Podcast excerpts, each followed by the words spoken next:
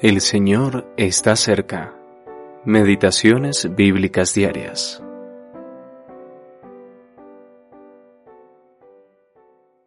Al entrar en una aldea, le salieron al encuentro diez hombres leprosos, los cuales se pararon de lejos y alzaron la voz diciendo, Jesús, Maestro, ten misericordia de nosotros.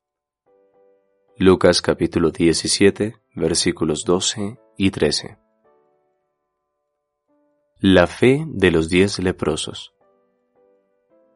Este incidente tan sorprendente tuvo lugar durante el último viaje de nuestro Señor desde Galilea a Jerusalén. Diez leprosos salieron al encuentro del Salvador cuando entraba a una aldea y al unísono alzaron la voz pidiendo misericordia.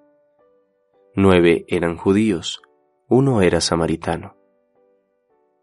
En circunstancias normales, los nueve habrían rechazado la compañía del décimo, pero una enfermedad común en aquellos días los había impulsado a estar al mismo nivel. El mayor nivelador de todos es el pecado, y la lepra es figura del pecado. Grandes y pequeños, ricos y pobres, religiosos y profanos, todos están en la misma posición delante de Dios. No hay diferencia, por cuanto todos pecaron y están destituidos de la gloria de Dios. Romanos capítulo 3, versículos 22 y 23. En respuesta al clamor de los leprosos, el Salvador les dijo, Id, mostraos a los sacerdotes. ¿Por qué no puso sobre ellos su mano tocándolos para sanarlos? Parece ser que quería poner a prueba la confianza de ellos en su palabra. Su reacción fue perfecta. Sin ningún cambio aparente en su cuerpo, dirigieron sus pasos al templo, confiando en que experimentarían la sanación en el camino.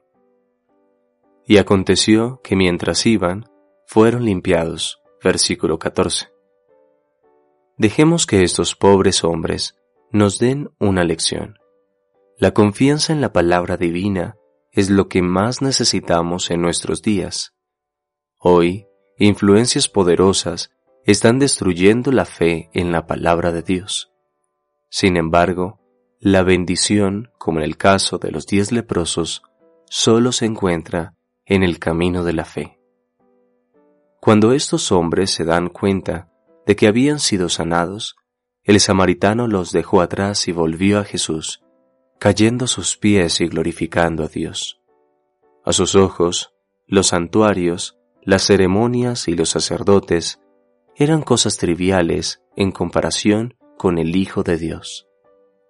Los otros nueve podían ocuparse de las formalidades religiosas de Jerusalén, pero la felicidad de este samaritano se hallaba a los pies del Salvador. W. W.